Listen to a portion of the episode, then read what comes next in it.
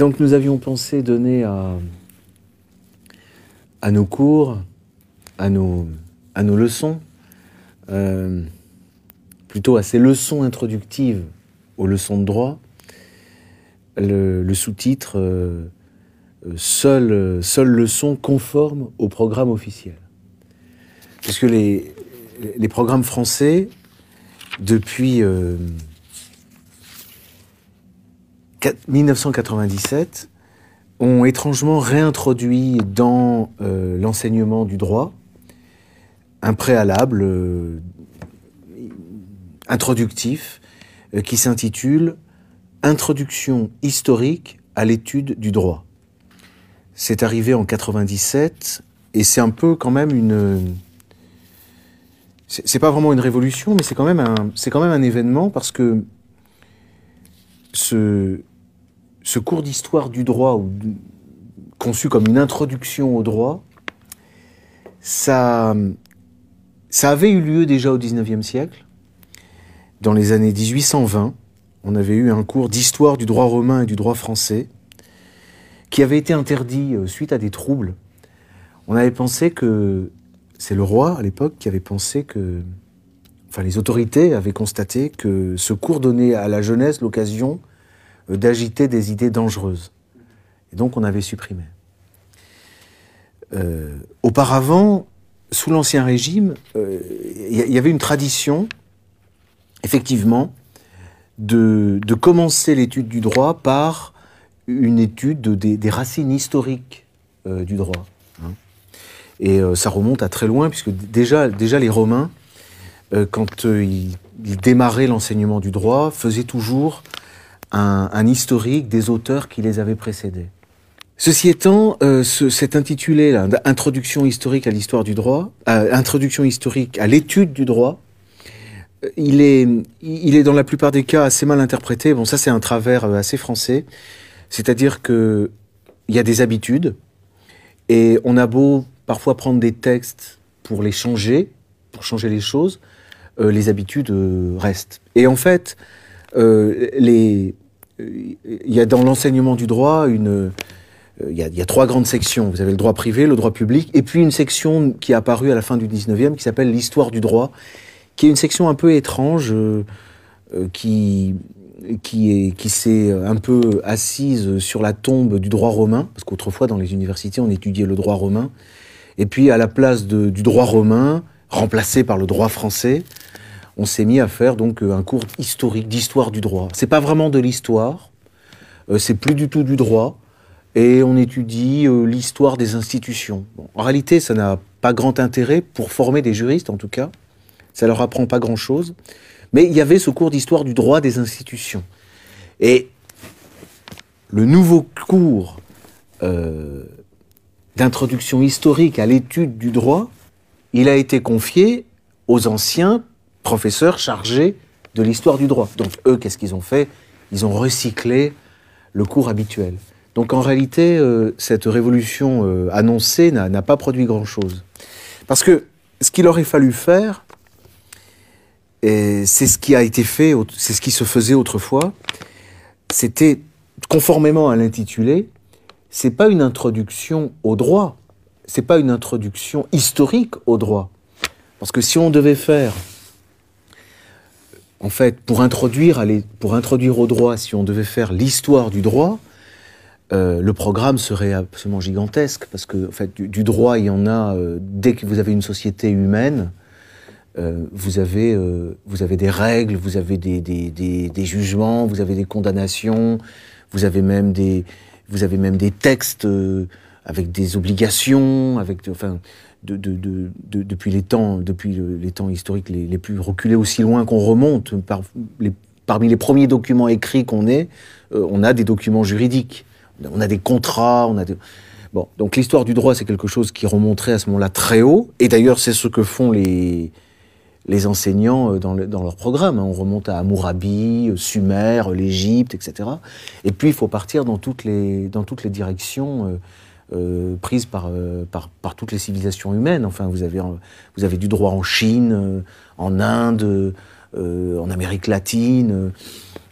alors, hormis peut-être les sociétés qui sont qu'on peut qualifier de primitives, dont leur, étude, elle, est réservée à l'anthropologie. Mais à la limite, euh, on peut envisager que ces sociétés-là aussi fassent partie de l'histoire du droit. Bon. C'est pas du tout euh, cette histoire du droit-là qui est intéressante pour des gens qui se destinent à l'étude du droit. Ce qui intéresse des gens qui se destinent comme vous, donc, à l'étude du droit, comme nous, c'est l'histoire de l'étude du droit, uniquement. Et là, aussitôt, l'objet devient beaucoup plus restreint, parce que si du droit, il y en a eu partout et toujours, l'étude du droit, elle, il n'y en a pas eu du tout partout et toujours. Euh, ça, concentre en fait l'objet dont il est question euh, sur une période de temps euh, plus limitée, sur une ère géographique également bien plus réduite. Et, c'est donc ce, ce, que nous allons entreprendre, euh, c'est une, une, histoire de l'étude euh, du droit. Bon. Je, fais des petites parenthèses de temps en temps parce que j'ai quelques éléments. Je, voulais faire une remarque, c'est-à-dire que ainsi conçu, euh, l'histoire du droit, c'est en fait une histoire des juristes. Enfin, c'est une histoire de ceux qui étudient le droit. Hein. C'est une histoire de, de, la science du droit. Et j'ai, en préparant donc cette leçon, euh, j'ai un peu revu un peu un peu fait quelques recherches et j'ai trouvé alors il y a des juristes qui ont toujours considéré l'histoire du droit comme ça, hein. rare, mais il y en a eu, surtout dans le passé. Aujourd'hui, quasiment plus. Mais on avait un historien qui avait conçu l'histoire du droit comme ça, c'est Marc Bloch. Lui, j'ai trouvé cette formule qui est, parfaite, hein, qui émane d'un non-juriste. L'histoire du droit, en somme, pourrait bien avoir d'existence séparée, donc séparée de l'histoire générale, que comme l'histoire des juristes. C'est exactement ça. Il s'agit de d'entreprendre l'histoire des juristes et, donc euh, euh, ce qui est aussi une histoire du droit, parce qu'à partir du moment où vous avez des gens qui se sont mis à, étudier le droit, ça a provoqué, on peut facilement le comprendre, d'énormes, une véritable catastrophe sur le droit lui-même. J'avais trouvé une, comparaison euh, scientifique, alors je, la trouve, c'est un petit peu comme l'ADN. Bon, l'ADN a toujours existé hein, dans le corps humain, bon. Mais ça a été une révolution de découvrir qu'il euh, y avait de l'ADN et que du coup on pouvait commencer à le modifier. Voilà, c'est un petit peu la même chose, sauf que là c'est de l'ADN social qu'il s'agit avec le droit. Voilà.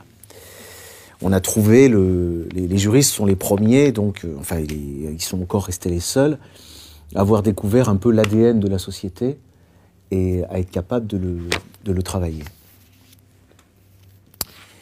Donc pas question de faire l'histoire du droit en général, pas question de faire l'histoire des institutions comme on trouve dans beaucoup de manuels, pas question non plus de faire l'histoire générale, mais uniquement euh, l'histoire de l'étude. Et du coup, ça résout toute une série de questions que les auteurs se posent quand ils abordent cette matière. Est-ce qu'on va procéder de manière thématique ou de manière chronologique? C'est-à-dire, est-ce qu'on va voir euh, chapitre 1, telle question dans l'histoire, telle autre question dans l'histoire telle... Non. La question pour nous se pose pas parce qu'il n'y a qu'un seul thème. C'est l'étude du droit. Donc forcément, la question est résolue. C'est à la fois thématique et chronologique. Bon. Donc voilà le, les quelques précautions préliminaires que je voulais prendre. Et euh, j'en profite pour, euh, pour caser une petite réflexion quand même, même si on fait de, de l'histoire de l'étude du droit, on a le droit quand même d'avoir une petite euh, philosophie de l'histoire, disons. Euh, je me suis fait cette réflexion récemment, mais alors c'est pas mauvais, je pense que je donne des illustrations qui n'ont pas beaucoup de rapport avec, euh, avec l'histoire du droit. Hein. ça permet de, d'éclairer, comme l'histoire de l'ADN. Bon. Ah, c'est à propos de l'affaire Charlie, là, qui a eu lieu récemment. L'opération Charlie. Bon, il y avait eu des, événements du même genre, hein, mais bon, j'avais dû louper le coche le 11 septembre, etc. Euh, c'est à propos de, l'opération Charlie, c'est là que, vous savez, bon, j'étudie l'histoire, je vous le cache pas, je, fais de l'histoire. Bon. Et par exemple, en, entre, en, particulier l'histoire du XXe siècle, et dans l'histoire du XXe siècle, il y a la fameuse montée du nazisme en Allemagne. Et je travaille les chronologies depuis des, années, comme tout le monde. Enfin, je regarde les événements, l'arrivée de Hitler au pouvoir. Et, finalement, il a fallu l'opération Charlie pour que je comprenne l'importance qu'avait eu en 1933 l'incendie du Reichstag. Voilà. Et ça, c'est pour dire que euh, y a entre le présent et le passé euh, des comment dire, certains diraient des ponts euh, ou des combinaisons. C'est-à-dire que c'est une formule de, Schmitt qui était restée un peu étrange, qui disait que l'histoire, l'histoire n'est pas l'histoire du passé. En fait, l'histoire est l'histoire du présent. Et, quand je dis qu'on étudie euh, la science du droit, euh, pour arriver à, voir de quel objet il s'agit, en réalité, il ne peut s'agir que d'un objet présent. Alors si euh, la science du droit aujourd'hui, dans certains endroits ou pour certaines personnes, n'a vraiment plus rien à voir avec le passé, il est normal que ces gens-là n'aient aucun intérêt en réalité pour le passé. Et de toute façon, ils ne pourront pas comprendre un, un passé qui leur échappe absolument, puisqu'ils n'ont pas... Il faut une, communauté existentielle en réalité entre celui qui se penche sur le passé et les exemples qu'il peut trouver. C'est la seule... Enfin, ça reste encore, c'est une réflexion à, à, avancer, c'est juste une piste, mais le but de nos, de nos réunions, c'est pas de vous livrer des connaissances tout à fait prémâchées à apprendre par cœur, hein, loin de là. Hein. Moi, je, me mets en danger, je, prends des risques. Le, but, c'est d'avancer. Hein, il y a des pistes à creuser. C'est-à-dire qu'on ne peut vraiment bien comprendre le passé que dans la mesure où il nous correspond.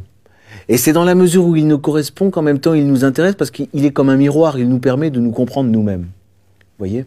Donc dans cette recherche de, l'histoire de l'étude du droit, euh, ça, peut vous intéresser dans la mesure où vous avez quelque part commencé vous-même à, à, entrer dans l'étude de, cette science. Bref, c'était le petit passage philosophique. c'est quand même pas mal, c'est pas mal comme philosophie. Alors je dois vous dire aussi, euh, j'ai prévu toute une série de, précautions, quoi, qui, dans la mesure où, vous avez accroché, ma foi, le, but c'est quand même de, de partir dans, le côté, un peu dans l'enchantement quoi, de l'enseignement, hein, c'est un peu ça. Étant donné qu'évidemment, si vous avez des, des intuitions, euh, vous voulez intervenir ou des questions, c'est avec, plaisir. Donc, il faut que je vous dise aussi dans quoi, dans quelle histoire du droit est-ce que moi, je vais vous entraîner D'où je parle, comme on dit. Qui suis-je pour, pour, vous parler de l'histoire du droit Donc, euh, personnellement, euh, j'ai étudié euh, le, droit et l'histoire du droit auprès de peut-être des derniers héritiers de c'est même pas des héritiers de, c'est même pas les derniers héritiers de la science du droit romain. C'est plutôt une école, euh, une école française qui remonte à Gabriel Lebras, qui étaient des historiens du droit dont je vous parlais tout à l'heure, c'est-à-dire des gens qui avaient décroché en réalité avec la science du droit, mais qui par le biais de l'étude de l'histoire ont retrouvé un certain et, en comparant ce que dans le passé ont été les juristes et ont été aussi les sociétés et les empires et les États, par comparaison avec ce que nous vivions, on considérait qu'effectivement, là, il y, avait, quelque chose. Il y avait un problème. Et déjà, Gabriel Lebras avait, cherché à indiquer la, la, la solution possible, mais à tâtons comme ça. Donc il n'y a pas que des, correspondances éclairantes avec le passé. Il y a aussi un appel à, se réveiller. Hein. Il y a aussi cet aspect-là. Et euh, Lebras a eu, a eu deux disciples, en, en, principalement. Il y a eu Michel Villet, qui était un philosophe du droit, qui lui aussi s'est beaucoup intéressé à l'histoire du droit et qui a surtout rappelé à quel point euh, la science du droit, c'était la science du droit romain. Et que c'était les Romains qui avaient inventé le droit, et, pas les Grecs, et ni les Juifs, et ni les Hindous, ni, personne d'autre. C'est quelque chose de, latin, quoi.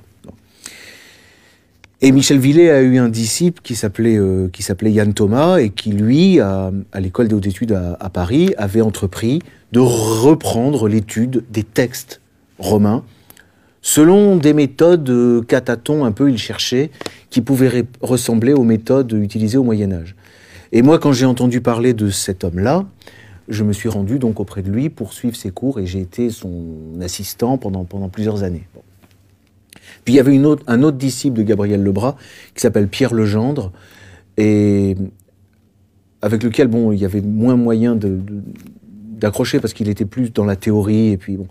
Mais j'ai également suivi ses, ses, cours.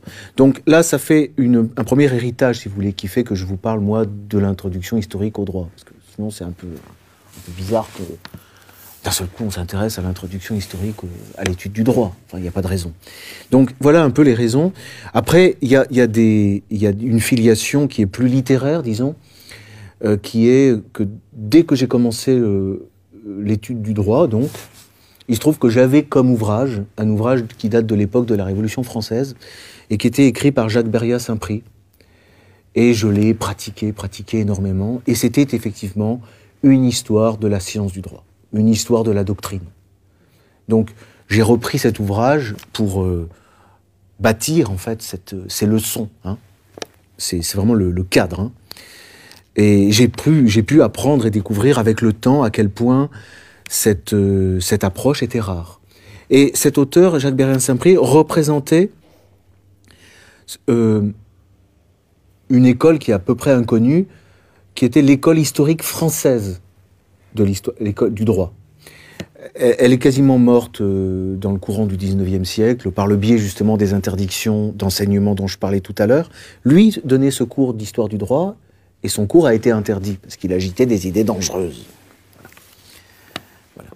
C'est un petit peu une façon de, vous intéresser à ce cours parce que quoi de plus intéressant qu'un cours susceptible d'agiter des idées dangereuses? En revanche, en Allemagne, ça a été une floraison extraordinaire. Avec Savigny, je ne sais pas si c'est un nom qui vous dit quelque chose, c'était un contradicteur de Hegel.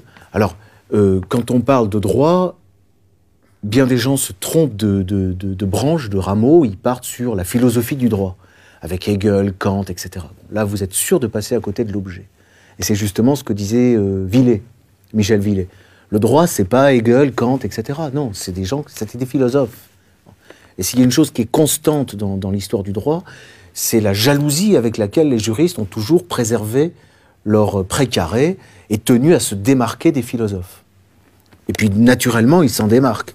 Et les philosophes également ne veulent pas se mélanger avec ces gens qui, qui chipotent sur des petites questions sans, intérêt.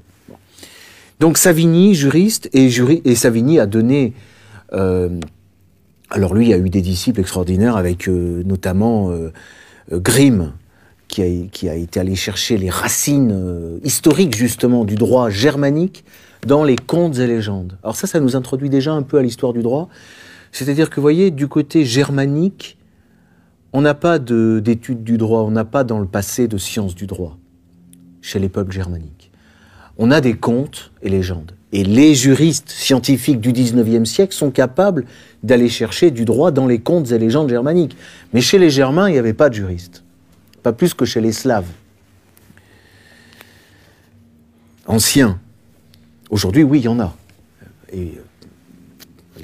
l'un des grands représentants de la science juridique euh, slave est, aujourd'hui au, pouvoir en Russie. C'est une bonne chose. Hein. Il ne faut pas oublier que Vladimir Poutine est juriste. C'est un grand et un, bon juriste. et d'ailleurs, euh, quand on étudie ses discours, il le rappelle, il le dit, etc. Euh, et il y avait également, comme disciple de Savigny, Bachofen, qui lui a étudié le droit de l'Antiquité avec une théorie extraordinaire sur le droit de la mer. Qu'il y aurait eu une époque où régnait le matriarcat, qui passait au patrimoine. Peu importe, en tout cas, vraiment de grands penseurs. Et puis après, je laisse le détail parce que, en fait, la grande épopée, la grande époque scientifique au XIXe siècle, elle a lieu en Allemagne. Les Français sont à la traîne des juristes allemands. Hein. Elle a lieu en Allemagne jusqu'en 1945. Il faut bien que je dise quelques petites choses quand même. Donc voilà, voilà les racines un peu de, l'enseignement que je vais tenter de vous... Oui, non, pas tenter, que je vais euh, euh, vous dispenser. Alors, euh, vers où nous orienter? On a dit qu'on allait avoir un objet, on allait procéder de manière chronologique. Bon, ça c'est bien gentil, mais euh, à quand remonte-t-on? Si vous regardez un manuel moderne, il commence à 1789, hein, parce que avant 1789, les gens, on se demande s'ils marchaient sur deux jambes. Hein. Peut-être qu'ils devaient marcher à quatre pattes. Et euh, il n'y avait pas de lumière, c'était le noir, on ne savait pas faire cuire les aliments, marcher. Voilà, voilà l'image un peu de l'histoire. Avant 1789, c'est le néant.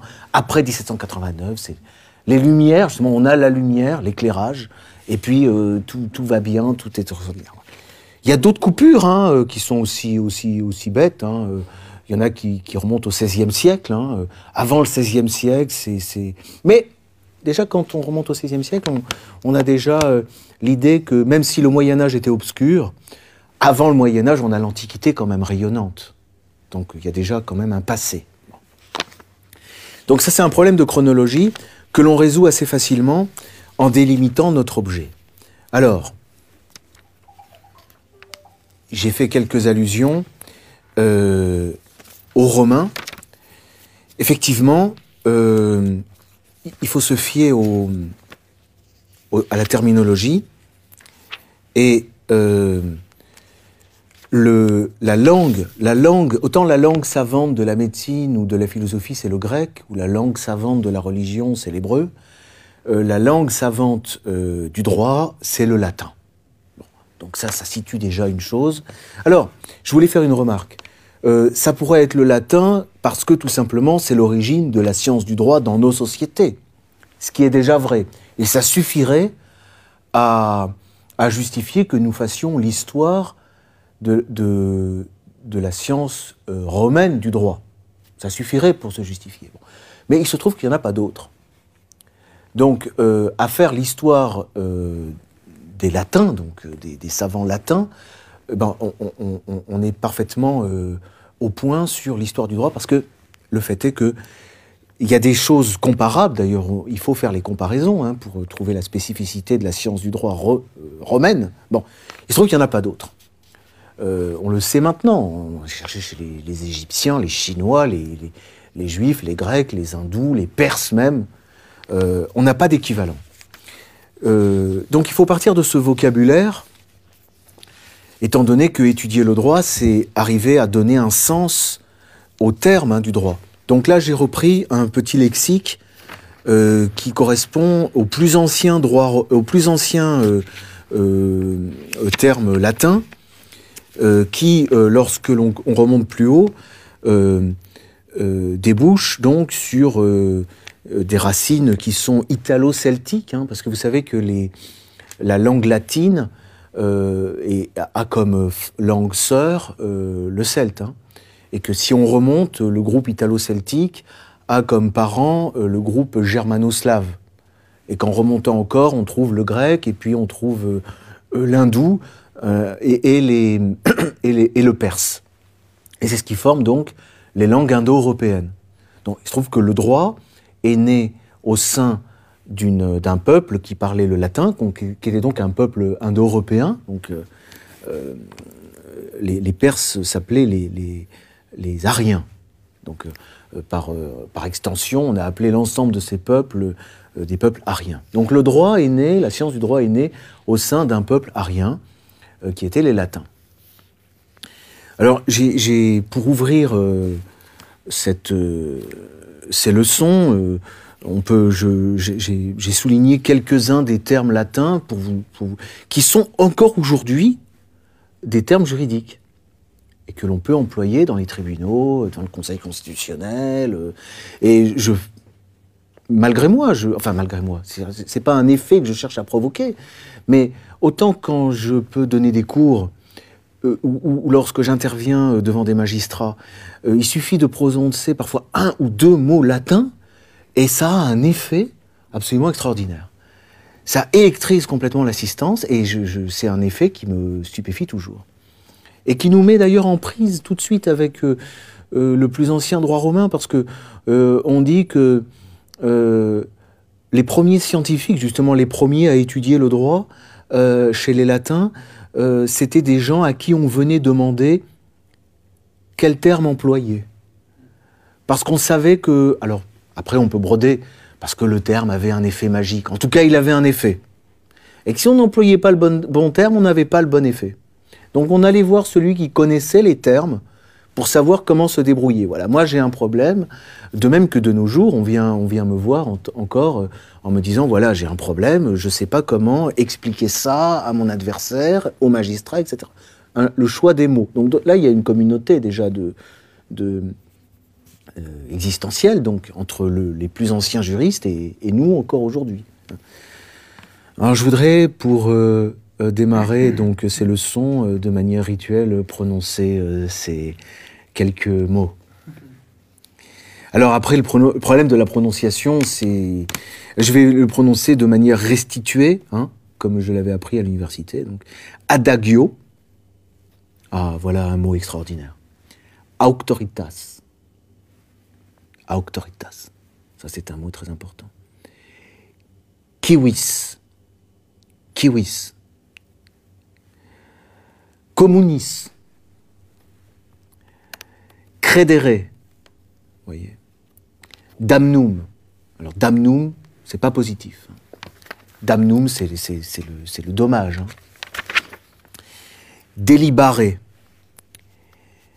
Dominium. On pourrait développer à chaque fois pour expliquer. Hein, ces mots ont un sens aujourd'hui, hein, comme, jadis. Hein. Dominium, le dominium, c'est la propriété, c'est ce dont vous êtes, vous êtes le maître. Familia. C'est la famille, mais c'est pas n'importe quelle famille. Hein. Je vois à quoi vous pensez. Non, c'est pas le trouble, ni le quadruple.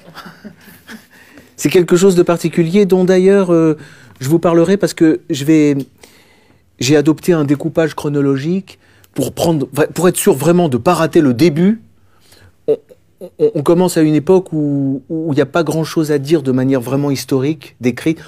On, en profitera pour parler un peu de l'organisation familiale, euh, qui d'ailleurs, après, pendant des siècles, ne bouge pas beaucoup, et qui est pas loin d'être encore la nôtre aujourd'hui. En fait, hein, pas dans les textes. Alors justement, euh, gens, voilà un terme très important. gens. Gens, c'est le clan. Voilà, gens imperium, iudex, iuris, jurisprudence, jurisprudence, ius, legere, lucrum, c'est le contraire de damnum, peculium,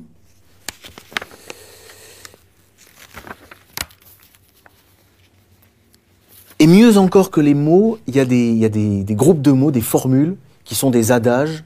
Alors, les juristes qui ont une vie assez triste et, une étude des textes qui est un peu asséchante aiment bien, souvent au moment de la retraite, ils s'enflamment un peu et puis ils se laissent aller. Euh. Et il y avait comme ça un professeur d'histoire du droit pénal à la fin de sa vie, c'est André Lingui. Il a fait un livre pour chanter la beauté des adages. Alors il est parti dans la poésie, etc. Il n'y a rien de poétique, hein, c'est efficace en réalité. Et il y a des formules qui peuvent d'ailleurs remonter à très très loin. Hein Comme par exemple, euh, bah tenez, axio. Axio, ça c'est typiquement un terme important parce que justement, on va voir le spécialiste du droit pour lui demander euh, comment agir. Vous voyez, il a un problème, par exemple, son voisin a déterré la borne qui séparait les deux terrains, quelle action il peut avoir Vous voyez, il va demander. Bon. Axio, alors axio in personam, axio in rem, ça c'est déjà des groupes. Puis il y a des adages actori incumbit probatio. Ça veut dire à l'acteur, à celui qui agit, incombe la preuve. Celui qui attaque, c'est à lui de prouver ce qu'il veut dire. J'ai noté comme ça des formules qui, peut-être en l'état, ne remontent pas à 3000 ans ou 4000 ans, mais des formules similaires, et puis qui ont été forgées, et puis euh, au bout de 2000 ans, on a changé, on a enlevé un mot, mais il y a un grand conservatisme dans cette science. Et elle est réputée dès le départ pour être extrêmement conservatrice. Pas d'elle-même toute seule, mais justement grâce au, corps, à la corporation de ceux qui étudient ce patrimoine euh, et qui sont, eux, les gardiens un peu de cette, de cette tradition. Hein. Euh, par exemple, fictio, fictio legis pro veritate abetur. Pro veritate, ça veut dire à la place de la vérité. On tient la fiction du droit. C'est-à-dire, ce que dit la loi, eh ben on tiendra, on fera comme si c'est la vérité. On sait que c'est le mensonge, mais on dira que c'est la vérité. On dira que c'est la vérité.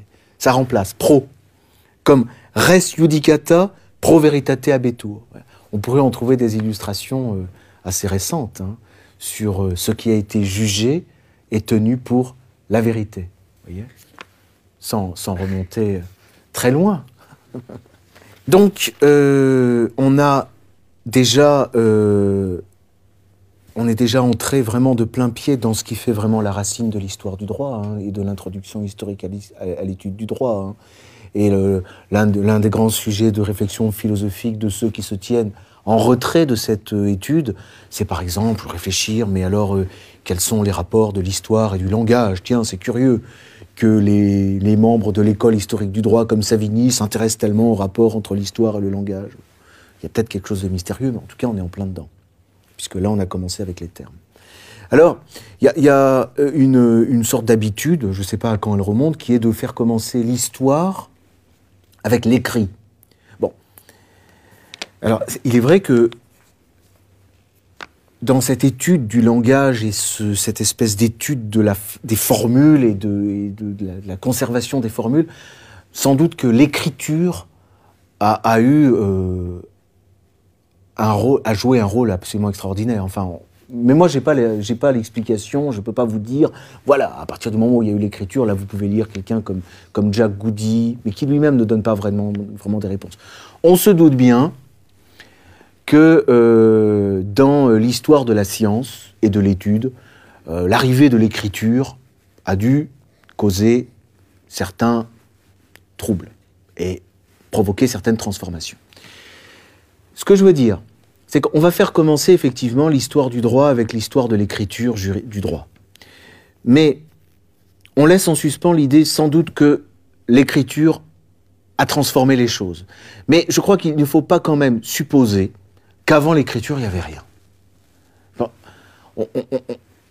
on, peut, on peut deviner que euh, lorsque l'écriture est arrivée, euh, elle arrivait sur un terrain où il y avait quand même déjà quelque chose. C'est daté à combien à peu près Alors, ben, non, non, mais la question tombe à pic. Il est temps peut-être de donner des dates. Voilà. Alors, je vais vous donner, je vais vous donner, c'est très important la chronologie, et c'est pour ça que moi je tiens à ce que ce soit un cadre extrêmement chronologique. Euh, l'écriture, elle arrive aux alentours de 750 avant Jésus-Christ. Donc, euh, ça nous transporte à... Je veux dire, euh, l'écriture, elle arrive chez les Romains. Hein, elle arrive... Mais elle arrive même pas tellement plus tôt ailleurs. vers, entre moins 4000 et moins 3000, il y a, des ébauches d'écriture. Hein. Bon. Donc, pour, euh, arriver à, nous situer avec Rome, ça nous donne une marge de temps de 3000 ans par rapport à nos jours. Hein pour qu'on y voit un peu clair. On arrive un peu avant l'écriture, puis ça fait un compte rond. Bon, on prend 3000 ans. Ces 3000 ans, moi, je les ai découpés en périodes de 500 ans. Ça nous fait six périodes. Ça fait qu'on aura euh, six leçons. Étant donné que la, première voit arriver l'écriture, et vous imaginez bien qu'il n'y a pas de traces. Hein. On n'a pas gardé de, texte. D'autant qu'il y a eu un événement important euh, à Rome euh, dans la période numéro 2, celle qu'on verra la prochaine fois, c'est un, incendie qui a détruit euh, le peu d'écrits qu'ils avaient. Donc six périodes, donc 1000 avant Jésus-Christ jusqu'à nos jours, étant donné que les premiers 1500 ans correspondent à l'Antiquité euh, romaine. Exactement, c'est l'Antiquité. Les mille ans qui suivent forment le Moyen Âge et les 500 ans qui restent, euh, l'époque moderne. D'accord? Donc, par rapport à nos jours, on remonte 500 ans en arrière, on tombe sur le XVIe siècle, 1500, hein. c'est l'époque moderne. Les 500 ans avant, c'est ce qu'on appelle le, bas Moyen Âge, qui est les 500 dernières années, évidemment, euh, des choses à dire, mais il ne faut pas en dire plus que pour les années qui, siècles qui précèdent, parce que par exemple, le, bas Moyen Âge, il y a beaucoup, beaucoup à dire sur, sur l'histoire du droit. Il se passe des choses bien plus intéressantes que de nos jours, en réalité.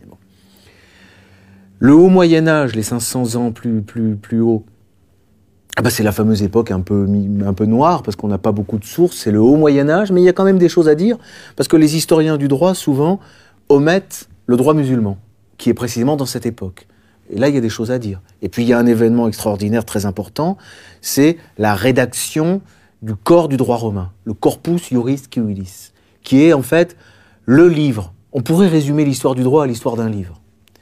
Il y a l'histoire de son écriture, enfin l'histoire de l'écriture de ce qui va servir à ce livre, qui est à cette époque, il y a 1500 ans. Et puis après, il y a toute l'histoire de sa lecture, qui a encore lieu de nos jours. Hein. Donc ça, c'est le haut Moyen Âge. Et puis après l'Antiquité, on a l'Empire, de, 500 après Jésus-Christ à zéro euh, à l'époque du Christ, hein, avec Auguste, l'Empire. Là, c'est une époque évidemment importante pour l'histoire du droit. Mais la plus belle époque, elle est euh, précisément aux alentours euh, de l'époque chrétienne. 100, hein. 200 ans avant le Christ, 100, 200 ans après le Christ. Et avant Auguste, comme vous le savez, c'est sur 500 ans. Ça, colle à peu près avec les 500 ans. Hein. C'est la République romaine. Et avant la République, on a l'époque de la royauté. C'est l'époque par laquelle on commence. Les, récentistes, ils peuvent pas faire d'histoire du droit alors? Si, ils peuvent. On en a parlé il n'y a, pas longtemps. S'ils le veulent, ils peuvent. Très facilement. Si, si, ils peuvent. Ils pourraient d'ailleurs peut-être plus et mieux que les autres, parce que justement, euh, ça va me permettre de résumer l'histoire du droit, donner un premier, un premier aperçu. Dans ma première époque, c'est-à-dire euh, la, royauté romaine, 1000 hein, avant Jésus-Christ, 500 avant Jésus-Christ, on n'a pas, on quasiment pas d'écrits, ce sont les embryons, mais on va en parler quand même parce que euh, euh, je, pense qu'il y, a déjà, il se passe évidemment déjà des choses. On sait qu'il se passe des choses, pourquoi? Parce que quand l'écrit apparaît aux quatre coins du monde, en Inde et ailleurs, on, a des, organisations similaires. Donc et puis, on peut deviner que, comment dire, on peut deviner quelles sont les institutions, par comparatisme, on peut deviner quelles sont les institutions qui avaient lieu avant l'écrit. Hein Et puis on a l'exemple de toutes les sociétés sans écriture qui ont quand même euh, une certaine organisation euh, qui, qui ressemble à celle que devaient avoir les premiers Romains. donc il y a quand même des choses à dire. Ensuite, on a euh, l'époque de la République, où là, effectivement, l'écrit apparaît, et puis pas seulement l'écrit, également l'étude de la philosophie grecque et de la rhétorique grecque. Et en fait, c'est là qu'on a vraiment, officiellement dans les textes, l'apparition de l'étude du droit. Hein. Donc 200, 300 avant Jésus-Christ, l'apparition de l'étude du droit, avec des écoles qui, commencent, hein, avec déjà, déjà des écoles. Et puis, euh, 100, 200 après Jésus-Christ, toujours des écoles.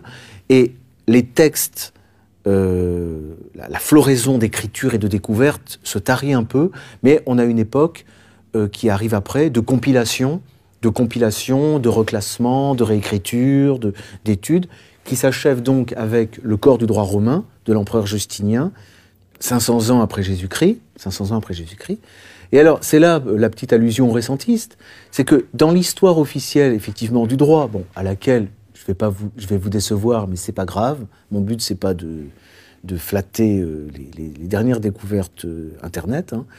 Euh, effectivement, dans l'histoire officielle du droit, le corps du droit romain aurait mystérieusement sommeillé, enfoui, caché dans une bibliothèque pendant 500 ans.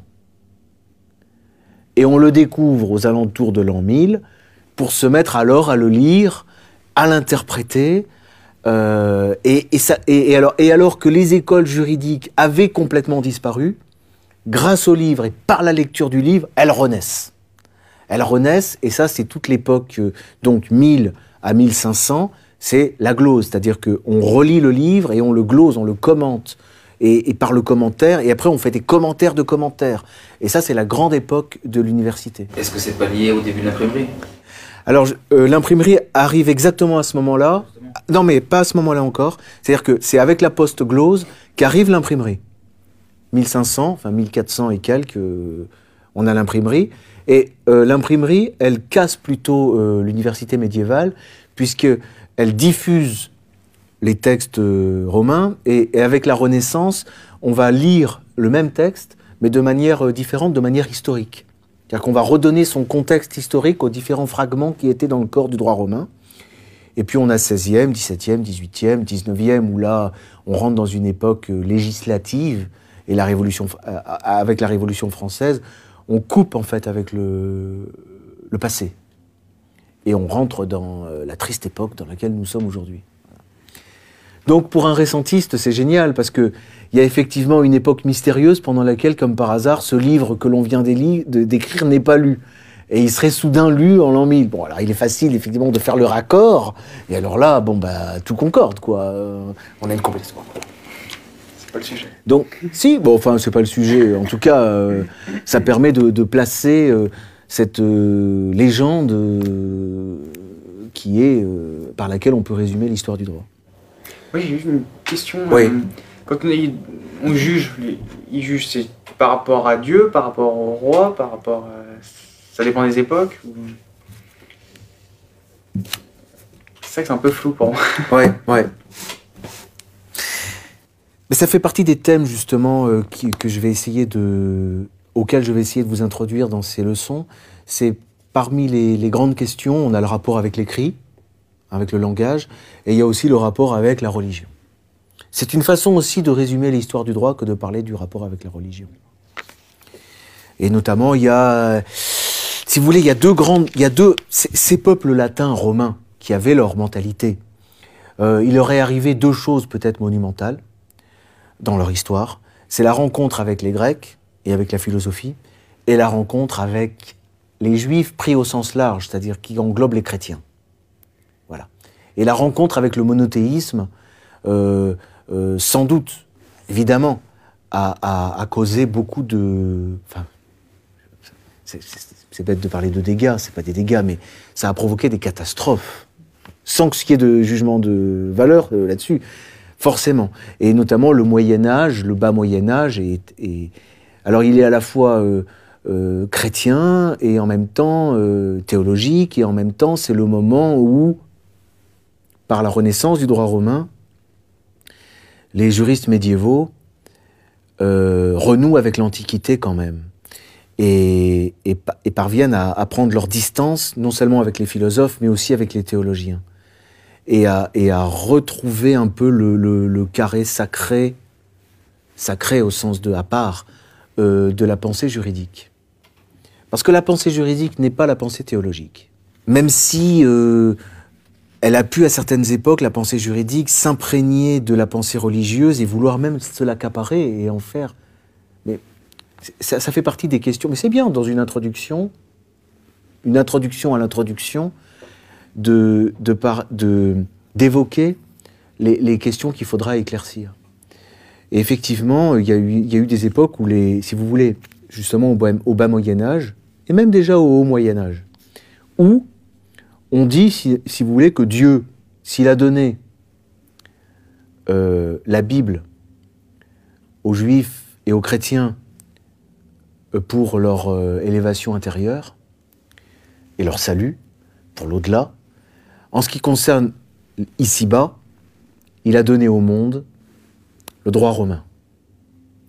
Voilà. Et donc il y a une séparation, effectivement, entre le temporel et le spirituel. Après que, à d'autres époques, on considère que le droit romain est une œuvre parfaitement laïque et détachée de tout, lien avec le divin, ça c'est un autre problème. Mais pour répondre euh, un peu déjà à ta question, il y a ces phénomènes. Il est certain que des époques de confusion parfaite entre euh, le, euh, entre l'Ancien Testament, le Nouveau Testament et, le droit euh, ne peuvent, sont des époques de décadence. Et c'est exactement euh, ce que nous vivons actuellement.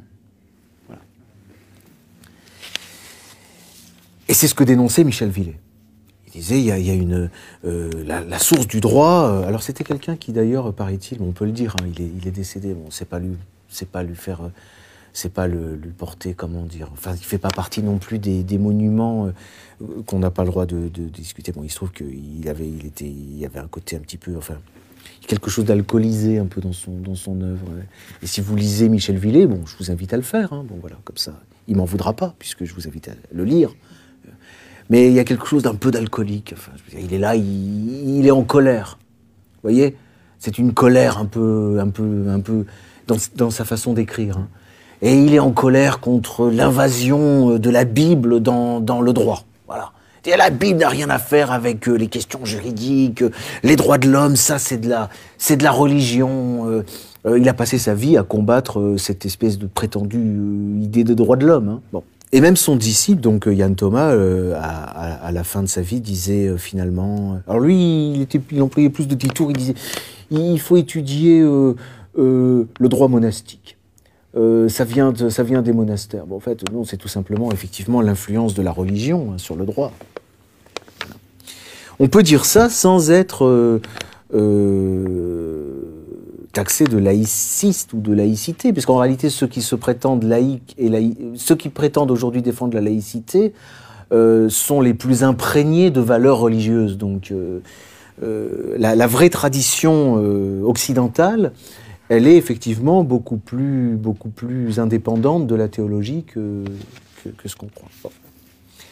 Donc là, sous l'air de, de, parler de choses et d'autres, j'ai quand même réussi à, à évoquer l'essentiel des, sujets qu'il faut aborder euh, euh, en introduction. Euh, à l'introduction.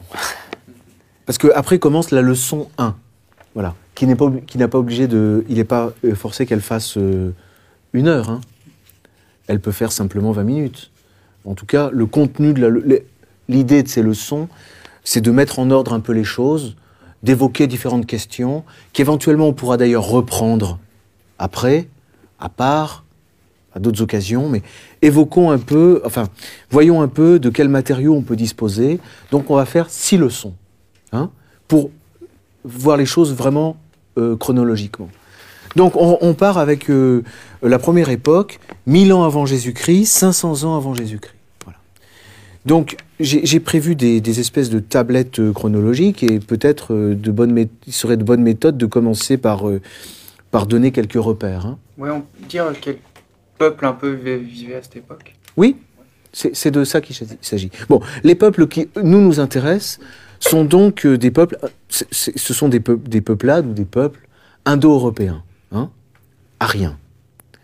Et euh, en Italie, euh, dit-on, ils peuplent, ils, envahissent, enfin, ils arrivent dans, la péninsule italique, où d'autres peuples étaient déjà sans doute présents, aux alentours de l'an 1000, avant Jésus-Christ. Hein et ils arrivent avec une particularité, c'est que ce sont des cavaliers euh, qui maîtrisent le fer. Et donc, ils supplantent ceux qui fonctionnent encore avec des armes de bronze et avec des chars à roues euh, eux arrivent euh, avec une nouvelle, méthode de guerre.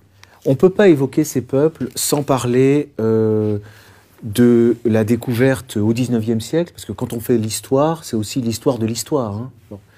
Donc on a découvert au XIXe siècle, par la comparaison des langues grecques et latines et, celtes et, et, hindous et, perses, etc., on a découvert effectivement une communauté. Hein, et c'est donc la, grande découverte des Indo-Européens au XIXe siècle. Et ça a donné lieu à toute une école euh, de linguistes et d'historiens, une école réduite en fait à un homme qui s'appelle Georges Dumézil. Donc on ne peut pas parler de cette époque sans parler de Georges Dumézil, puisque c'est lui qui a cherché à, retrouver au travers du langage euh, de ces peuples euh, à quoi pouvait ressembler la société antérieure encore à, la, bifurcation entre latin, grec, etc. Donc une société qui peut se situer à 2000, 3000, voire même 4000 ans avant Jésus-Christ. Hein. Et, euh, bon, vous le savez peut-être, hein, mais euh, la particularité qu'il a, notée, je vais essayer de la résumer hein, sans la trahir, euh, c'est, que ces, sociétés étaient du point de vue social organisées en, en fait en quatre en quatre euh, classes. En Inde, ça a donné les castes. Euh, je commence par la caste qui est à part, une classe à part qui est, disons, le peuple hors, euh, hors organisation proprement arienne. Et puis, trois autres, trois autres corps, classes, qui, étaient, qui, représentaient donc le, les, les savants, disons, les savants, enfin ceux qui s'occupaient du, justement du religieux, du juridique et, et, et, de, et, de, la réflexion sur l'organisation de la société. Première classe. Deuxième classe, les guerriers. Donc les guerriers, la, la, la, la maîtrise de, de, la, de, la, de la force et de, Oui. C'est oratoré, laboratoré. Voilà, c'est ce qui au, on a on a un reste de, de cette division en France encore à la veille de la Révolution en fait. hein. Euh, Je dis ça, c'est dans comprendre l'Empire, c'est pour ça. c'est possible, oui. Ce qui me semblait. Oui, me oui, c'est c'est fort possible, oui. oui. Non, parce que non, mais non, parce que non, mais parce que dans comprendre l'empire, il y, a, il y a une introduction à beaucoup de thèmes euh, qui sont parmi les thèmes qu'on peut étudier en histoire du droit. hein. Il y a des, des choses sur la monnaie, il y a des il y a des tas de pistes de tous les côtés. Et évidemment que euh, sur euh, l'histoire de ces sociétés, il doit être question de ça, oui. C'est-à-dire ceux qui, qui prient, disons, ceux qui se battent et ceux qui labourent, ceux qui travaillent. Et donc c'est la troisième société, c'est ceux qui qui s'occupent de de la production Prolétaire, non, alors non, le prolé- enfin, prolétaire, ça désigne encore une sous-couche parmi la plèbe. hein. C'est le, prolétariat à Rome. hein. C'est ceux qui sont. euh, ça, c'est un stade déjà un peu plus avancé dans la dégradation de- des sociétés avec euh, la- l'arrivée un peu du capitalisme. Et je ne sais pas si je pourrais tellement rentrer dans, ces questions-là qui ressortent plus de l'histoire économique alors, mais qui, font partie des données du problème. hein. Mais en tout cas, chez, chez ces sociétés euh, indo-européennes, dans toutes les sociétés, chez les Celtes, les Germains, les Slaves, les Indiens, les, Perses et donc les Latins, et en particulier chez les Celtes, les Latins, les Perses et les Indiens, on a un corps euh, de savants, ou je sais pas comment l'appeler, un corps de, qui, fait, métier de l'étude, et de l'étude du langage et de l'étude des structures de la société. Voilà ce qu'on peut supposer. Donc, alors, on ne peut pas parler déjà euh, euh, euh, d'une origine euh, de la, science du droit, évidemment. Enfin, c'est pas de l'étude du droit, mais il y a déjà, quand même, une étude. Et il y a un enseignement, ça c'est certain. Et il y a un, enseignement qui a des, qui a des formes que le, avec lesquelles le droit ne rompra pas.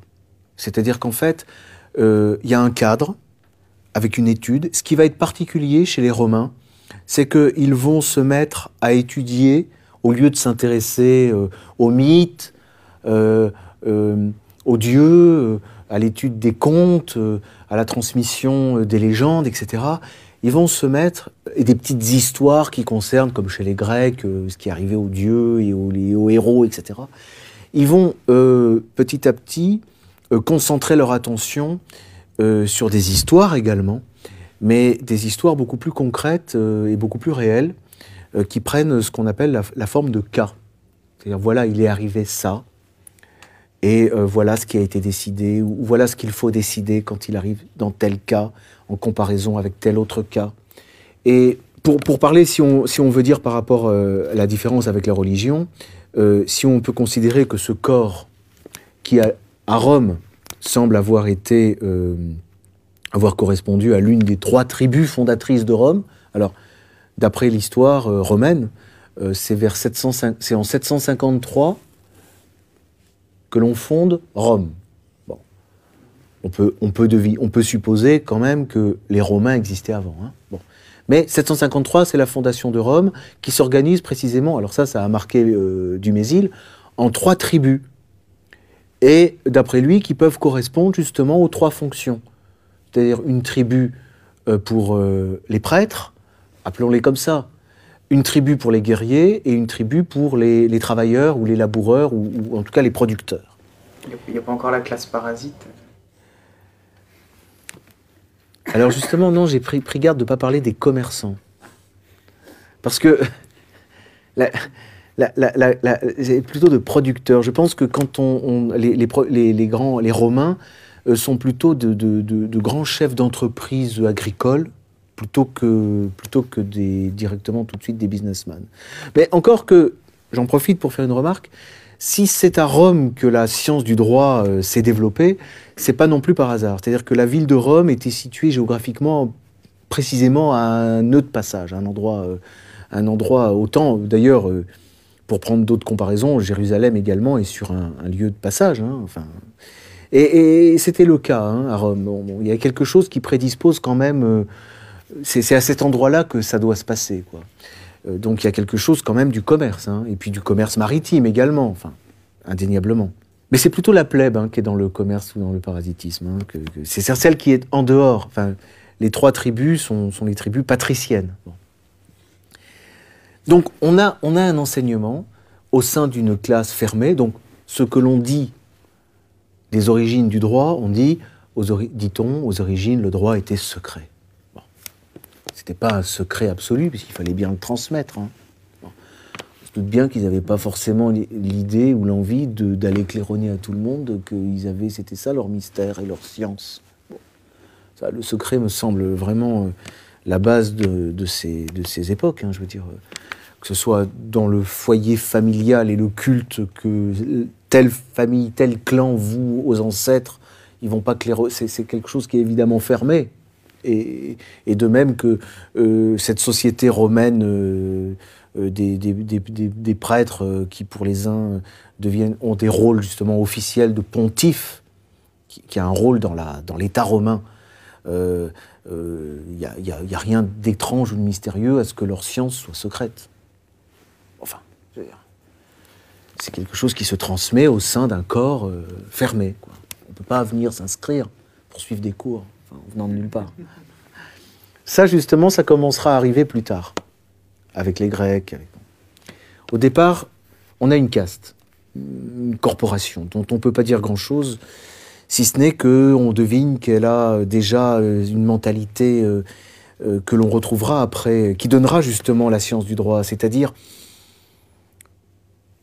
une attention scrupuleuse à la précision, hein, euh, euh, au détail, à, l'usage que l'on fait des termes, des mots, des formules, une, crainte, une terreur sacrée devant l'erreur dans la, formulation. Ça, c'est des traits qui, se retrouveront. Et il semblerait donc euh, l'ensemble de la société va consulter ces, prêtres, ces savants, euh, pour leur demander quelle est la bonne formule pour euh, obtenir tel et tel, tel et tel effet. Hein. De même que dans, toutes les, dans toutes les, enfin, les anthropologues savent, savent que dans, dans, toutes les sociétés humaines, on a toujours un sorcier ou un magicien que l'on va voir pour qu'il nous mélange, un alchimiste pour qu'il nous mélange les plantes de telle et telle façon. Alors là, on est dans quelque chose déjà de plus intellectuel quand même, je pense, hein, chez les Romains. Encore que... Il y, a un auteur qui est... Enfin, vous allez dire, mais mes sources ne sont pas toujours très fraîches, mais j'y peux rien si, nos universitaires euh, ne travaillent plus. Hein. Enfin, les pauvres, ils n'ont plus l'occasion. Euh, moi, le dernier bon livre que je recommande pour euh, essayer de s'imprégner un peu de la mentalité possible de cette époque, le premier qui a fait l'effort vraiment de comprendre, je l'ai relu récemment. Euh, euh, je, pense qu'on peut en tirer encore beaucoup de bonnes choses. C'est le fameux Fustel de Coulanges. Non, Fustel de Coulanges, la cité antique. Voilà. La cité antique. Alors, tenez, je vais vous lire ce petit fragment de, la Fustel, de Coulanges, euh, avec toute la poésie du romantisme du 19e siècle. Hein. Voilà comment il parle du droit, lui. Aux époques, leçon numéro 1, entre 1000 et 500 avant Jésus-Christ ce chant sacré et mystérieux que l'on se disait d'âge en âge avec un pieux respect, que les prêtres seuls, écrivaient et que les hommes des familles religieuses pouvaient seuls connaître. Voilà comment, dans l'imaginaire de Fustel de Coulanges, se, situent les, débuts euh, de la science. Mais je fais quand même une incursion euh, à une époque plus tardive chez les Perses, parce que ça, nous donne des comparaisons, ça nous donne une idée de ce que pouvait être aussi la société romaine. Vous voyez, c'est chez Xénophon, il parle des Perses, il dit, chez les premiers Perses, les enfants se rendaient aux écoles pour y apprendre la justice, non pas théoriquement dans tel manuel, mais pratiquement, d'après des cas fictifs sur lesquels s'exerçait leur intelligence. Et on retrouve ça dans tous les enseignements, euh, même euh, en dehors de cette tradition euh, arienne, d'éducation par la confrontation avec des histoires qui contiennent des énigmes. Vous voyez? Il s'agit de réfléchir les, comment? Des exemples. des exemples. également, on peut dire des exemples, des cas, des anecdotes, euh, des devinettes chez les Grecs, ça fourmille de devinettes. Et c'est pour ça qu'effectivement, d'âge en âge, comme dit Fustel de Coulanges, on peut concevoir qu'un mythe qui contient un mystère soit, soit transmis, même oralement, pendant des millénaires, et puis euh, reçoive une réponse à une époque, et puis soit transmis ensuite, et puis c'est seulement mille ans après qu'on retrouve la, retrouve la réponse. Bon, c'est dans ce cadre-là, dans cette euh, atmosphère-là que, que, la science du droit, elle a pu, euh, elle a pu germer. Mais encore euh, très tardivement, encore au XIXe siècle, Beria Saint-Prix, dont je vous parlais comme étant un peu mon maître hein, littéraire, quand il parlait du droit, il en parlait comme de la science des choses divines et humaines. Et dans le, plus, le temps le plus reculé, dans, ce, dans, cette fameuse tribu des prêtres euh, romains, on avait, je vous ai dit, un rôle qui était rempli alternativement, c'était un rôle important dans la société, dans l'État romain, c'était le pontife, le, pontifex maximus, hein, le grand pontife. Et le grand pontife, on le désignait, désignait comme, je vous le dis en latin, quod iudex, le juge, celui qui, qui juge, atque arbiter, c'est-à-dire celui qui juge et qui arbitre, abetur, rerum divinarum humanarum que. C'est-à-dire le juge et l'arbitre des choses humaines et divines. Donc, ça, c'est quelque chose qui remonte euh, effectivement aux temps les plus, euh, les plus reculés. Et je vous dis, la, bonne méthode, elle est quand même, elle est quand même euh, comparatiste, hein, même si je, triche un peu avec la chronologie. On a un témoignage de, César, hein, Caesar, Jules César, euh, qui nous parle de ce qu'il voit euh, en Gaule. Et il nous dit, alors je le dis en latin, c'est le latin de César. César, c'est euh, l'an combien? C'est juste avant Jésus-Christ, ouais. ouais 20-40 avant Jésus-Christ. Jusqu'à un petit peu après Non, après c'est Auguste. C'est l'empereur Auguste. On vérifiera les chronologies. Contentons-nous de nos, de nos six âges grosso modo. Disons, c'est autour de l'époque euh, Jésus-Christ. Ad druides magnus adolescentium numerus disciplinae causa concurrit. Ça, c'est du latin de César. On dit c'est le plus beau latin. C'est le dogme absolu du latin, c'est César. Encore que, on verra que les idées de César, elles sont pas tellement dans la ligne de la tradition et il dit un grand nombre de jeunes gens s'empressent chez les druides pour s'instruire. Donc il voit ça en Gaule, vous voyez Donc il y, a, certainement, donc, dans, ces, sociétés indo-européennes, non seulement un art de la guerre, qu'on n'apprend pas à se servir d'une épée comme ça au hasard, et également, euh, si ce n'est un art du droit, en tout cas un art de l'organisation euh, sociale et, qui s'enseigne, qui se transmet. Et on parle effectivement chez les, chez les, chez les Celtes d'années et d'années euh, d'enseignement. Alors on a aussi des remarques de Max Weber. Voilà. De toute façon, là, on a rempli notre objet. Donc je peux continuer jusqu'à épuisement. Non mais, le but de la leçon euh, numéro 1 est rempli. Parce qu'on sait qu'en 750, il y a la fondation de Rome. Et au terme de notre période, euh, c'est-à-dire euh, le 7e siècle avant Jésus-Christ, 700 hein, avant, 600 avant, alors les Romains, eux, sont sous domination étrusque, mais on a déjà une grande importance Grecs. On a déjà une colonisation grecque. Et à la fin de notre première période, là, on, a déjà euh, Héraclite hein, qui commence à écrire. Héraclite, l'obscur. Hein, on le sait surnommé. C'est Héraclite l'obscur. Pourquoi? Parce que les, fragments, les, traces de ce qu'on a de ses dires sont très, sont très, très succincts, très énigmatiques. Ce sont des, petites formules. Hein. Comme euh, on, ne se baigne pas deux fois dans le même fleuve. C'est ce qu'on a de. On a peu de choses de ces époques en réalité. Hein. Parménide. Euh, et en 509, au terme de notre période, 509 avant Jésus-Christ, l'aristocratie romaine, qui est vraiment le, fil directeur. Hein. C'est-à-dire que euh, je vais vous dire un mot de l'organisation de la société romaine. En fait, l'unité élémentaire, c'est pas l'individu euh, avec une tête, euh, deux bras, deux jambes. Non. Ce qui fait l'unité, c'est justement le clan, c'est la, gens. C'est-à-dire, euh, c'est le clan, c'est l'unité sociale que les anthropologues observent partout dans l'humanité, en réalité. Vous, n'êtes rien vous-même. Vous, n'êtes que, que par votre appartenance, par le nom que vous portez.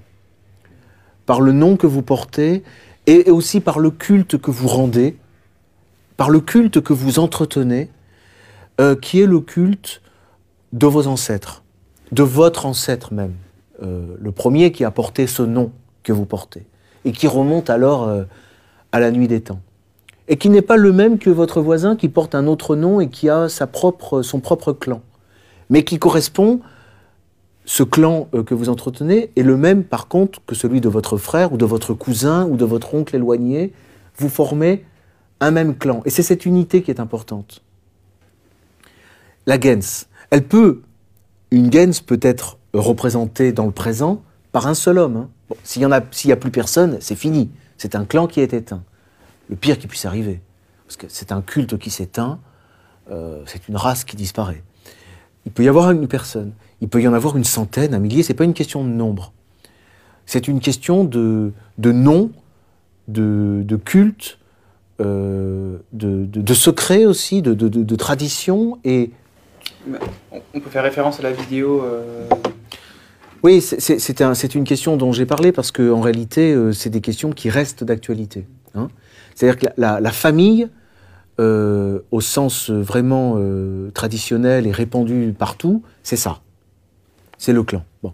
Ce que les Romains entendent par familia, ce qui fait familia, c'est le fait que vous êtes non seulement membre d'un clan, mais en plus, vous êtes le dernier en vie. C'est-à-dire que votre père, votre grand-père sont, morts. Vous êtes le, dernier représentant vivant. Bon. Après, vous pouvez être seul, et vous pouvez aussi avoir des enfants, des petits-enfants, des arrière-petits-enfants.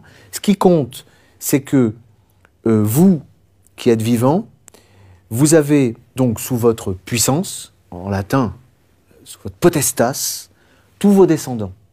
C'est la, filiation. La oui, c'est ça.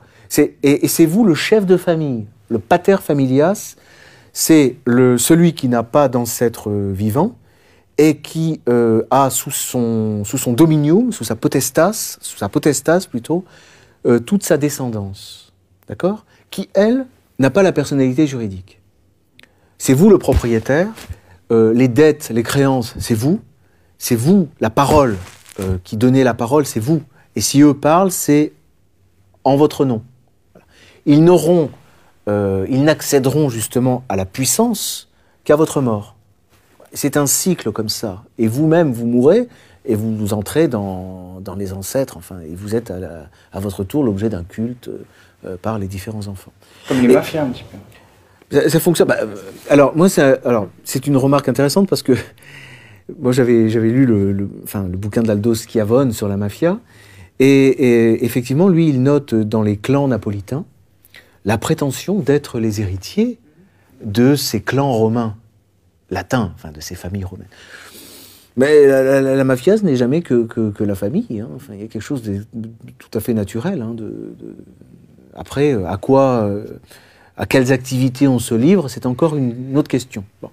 Les activités qui nous, nous intéressent ne sont pas le trafic de cocaïne ou, le trafic de, quoi que ce soit. C'est pas le trafic, c'est la spéculation, c'est-à-dire la réflexion et l'étude du droit, et qui est effectivement euh, préservé au sein de, ces familles. C'est-à-dire que le père de famille est censé euh, enseigner le droit euh, effectivement à ses enfants et former corps avec, parce que ce père de famille, il a des parents qui sont, ils sont tous membres d'un clan, la gens, d'accord?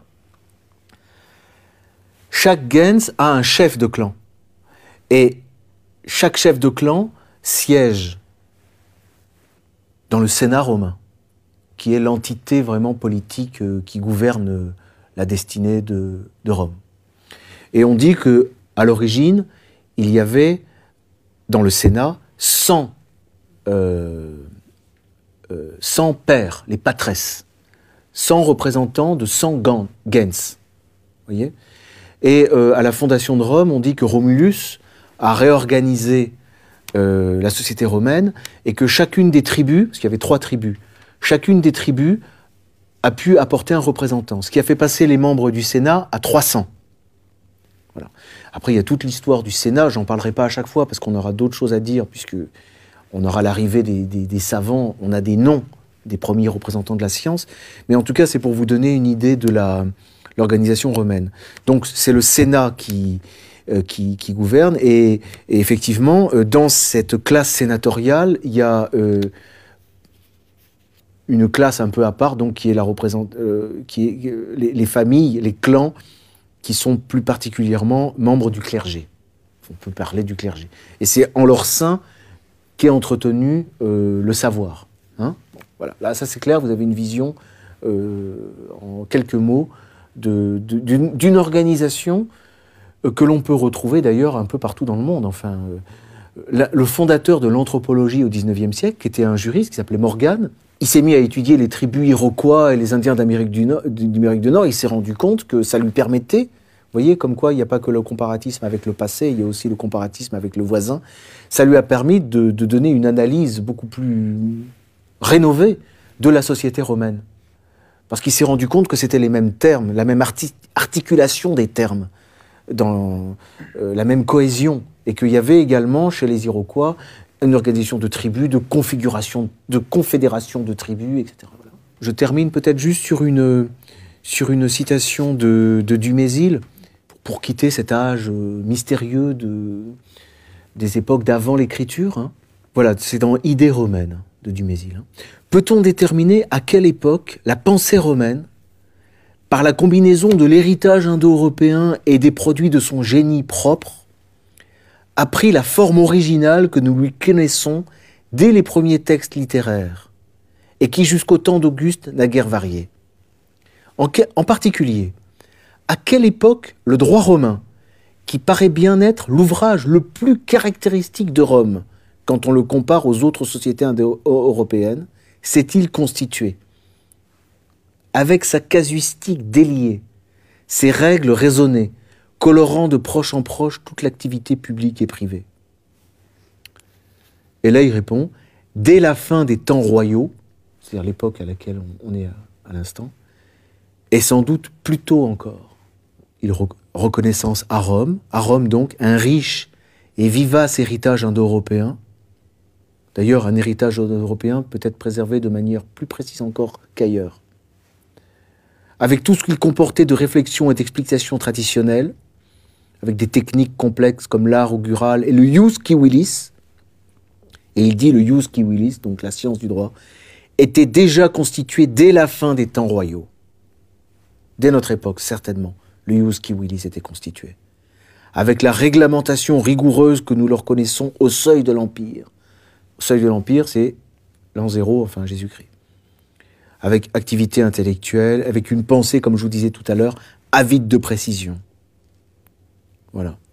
Et je termine sur euh, euh, dernière citation de, du Mésil, quand il parle, c'est dans l'étude comparée des religions indo-européennes, c'est un texte de 1941, il parle du collège pontifical, l'organisation euh, du pouvoir romain, hein, voilà, et il en parle comme d'un puissant corps sacerdotal, dépositaire intéressé des traditions. Donc euh, ça, c'est donc le... Euh, il faut inaugurer et exaugurer. Donc j'exaugure officiellement la première leçon. Merci.